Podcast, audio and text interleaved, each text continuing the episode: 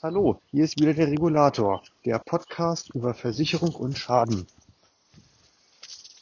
Schaden ist eigentlich, ja, wie soll ich sagen, ein Schaden ist eigentlich nie schön. Wenn euch was passiert, ja, eurer Wohnung, eurem Haus, eurem Auto, eurem Hausrat, das, das ist immer Mist. Ja, da muss man dann Handwerker ins Haus lassen, man muss zum Arzt gehen, man muss in die Werkstatt fahren oder was auch immer. Das kostet Zeit und auch Geld. Deswegen schließt man Versicherung ab, dass man zumindest dann keinen finanziellen Verlust hat. So, heute geht es darum, wie man auch Schäden vermeiden kann. Weil ich mich in meinem Beruf schwerpunktmäßig auf Sachversicherungen begrenze. Das heißt zum Beispiel auf Wohngebäude, Geschäftsgebäude oder Hausrat und Betriebsinhalt.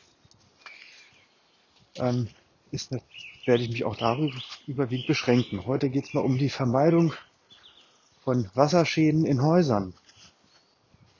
Ja, der Klassiker ist, ja, ach Gott, irgendwo ist eine nasse Ecke und denkt man sich nichts bei. Ja, Frau oder Hund hat, äh, was heißt Frau? Na, also Frau hat zu, zu falsch gewischt, der Hund oder die Katze hat in die Ecke gemacht, die Frau natürlich nicht. Und denkt man sich nichts bei. Wird ein bisschen größer, ja, denkt man sich wieder nichts bei.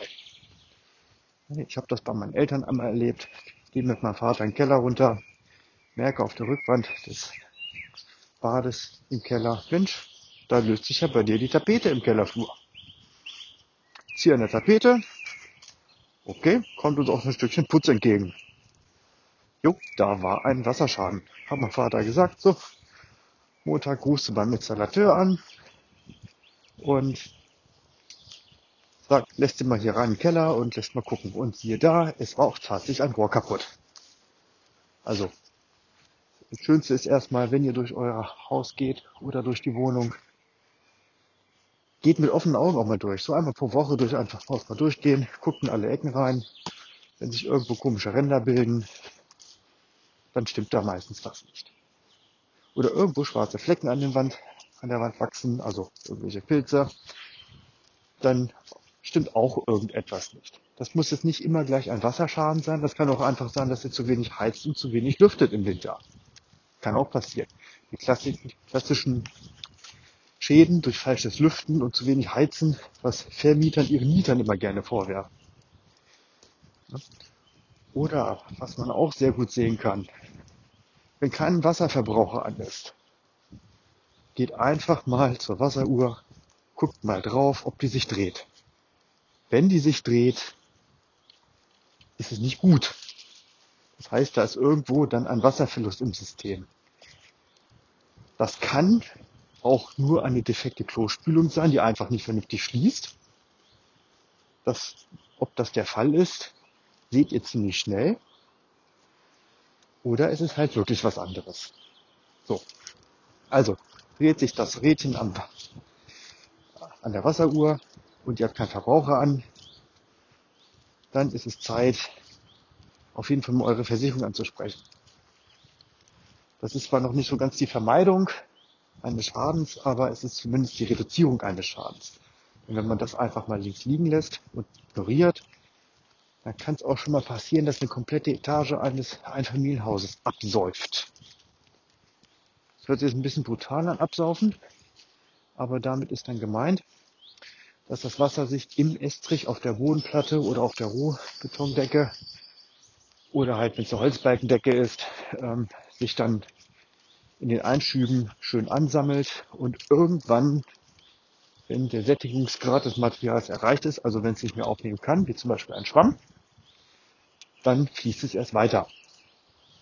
So, der Klassiker ist eigentlich, dass man einen, eine schöne Betondecke hat, also mit schönem Betonestrich. Dazwischen liegt dann auch noch als Isolierung eine Schicht Styropor und die ist dann halt nass. Das kann man sich nicht immer so richtig vorstellen. Aber das ist dann leider, das ist dann auch nass. Das breitet sich dann da drin raus. Und wenn man das ignoriert, dann kann man echt schon mal Pech haben und wirklich eine komplette Etagennass haben. Das habe ich alles schon ein paar Mal erlebt. Zum Glück nicht bei mir zu Hause. So. Aber der Klassiker ist, ähm, wenn ihr in Urlaub fahrt, dreht einfach den Hauptwasserhahn ab. Dreht ihn zu. Dreht ihn einfach ab. Denn angenommen, es passiert ein Rohrbruch. Auch wenn eure Nachbarn sagen, ja, wir passen aufs Haus auf. Ja, machen sie auch. Die leeren euren Briefkasten. Die gießen auch die Blumen.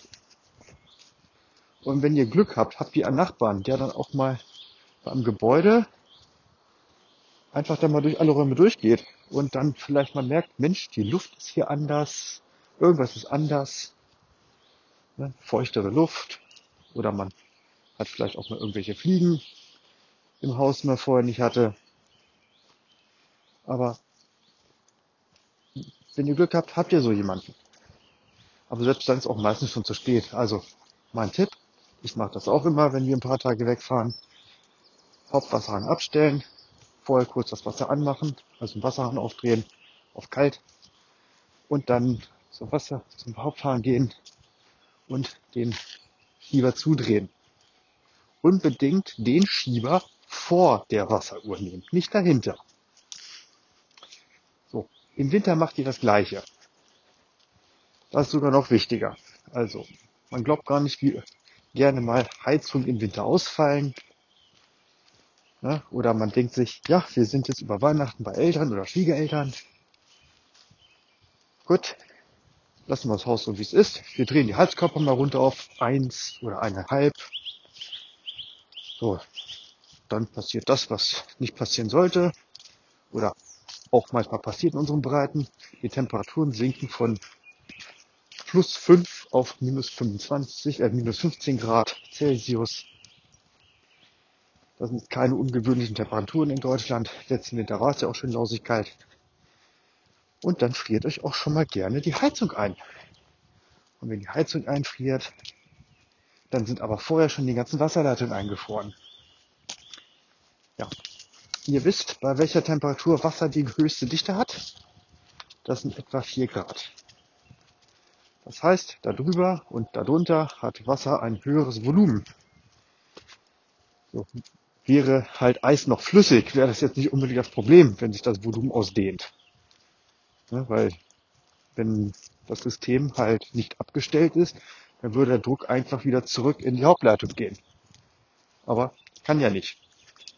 Also, Eis dehnt sich aus, vorzugsweise in alle Richtungen. Und dann hat man so schön ausgebeulte, geplatzte Rohre. Ja, das ist ja auch erstmal noch nicht so wild. Aber nach Frost kommt Wärme. Das taut auf. Man ist nicht zu Hause. Und dann ist aber wirklich unter vollem Druck schießt dann das Wasser aus den Rohren raus. Also stellt das Wasser einfach ab, wenn ihr ein paar Tage wegfahrt.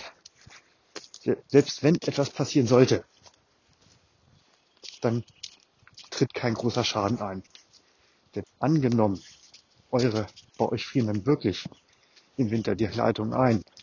Ihr kommt nach Hause, stellt die Haupthahn auf und ihr würdet sofort merken, dass was nicht stimmt. Sofort. Das dauert keine drei Minuten. Dann würdet ihr irgendwo Wasser sprudeln sehen. Und zwar richtig.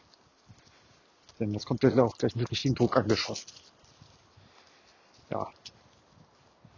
Die Feuervermeidung. Ja, am besten keine Kerze unbeaufsichtigt brennen lassen. Also, wer einen Raum verlässt, auspusten. Einfach Kerzen auspusten. Oder halt weniger Kerzen anzünden oder halt äh, vielleicht einfach diese Elektrokerzen nehmen. Und ganz große Bitte an alle, die immer noch echte Kerzen am Weihnachtsbaum haben und das so toll finden. Ihr braucht euch nur umdrehen, kurz den Raum verlassen, sofort wieder zurückkommen dann kann euer Weihnachtsbaum schon in Flammen stehen.